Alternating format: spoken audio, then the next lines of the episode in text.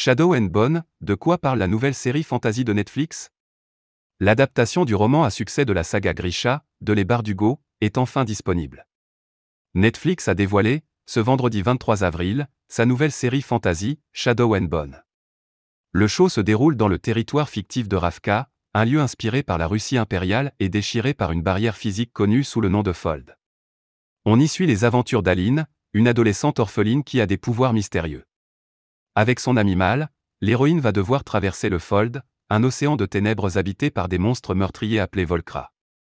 Netflix, bientôt le gros succès de Shadow and Bone? La saison 1 de Shadow and Bone comporte 8 épisodes de 45 minutes. Même si pour le moment Netflix n'a communiqué aucune information sur la suite des aventures d'Alina Starkov, il se pourrait bien qu'une saison 2 arrive très bientôt si le succès est au rendez-vous.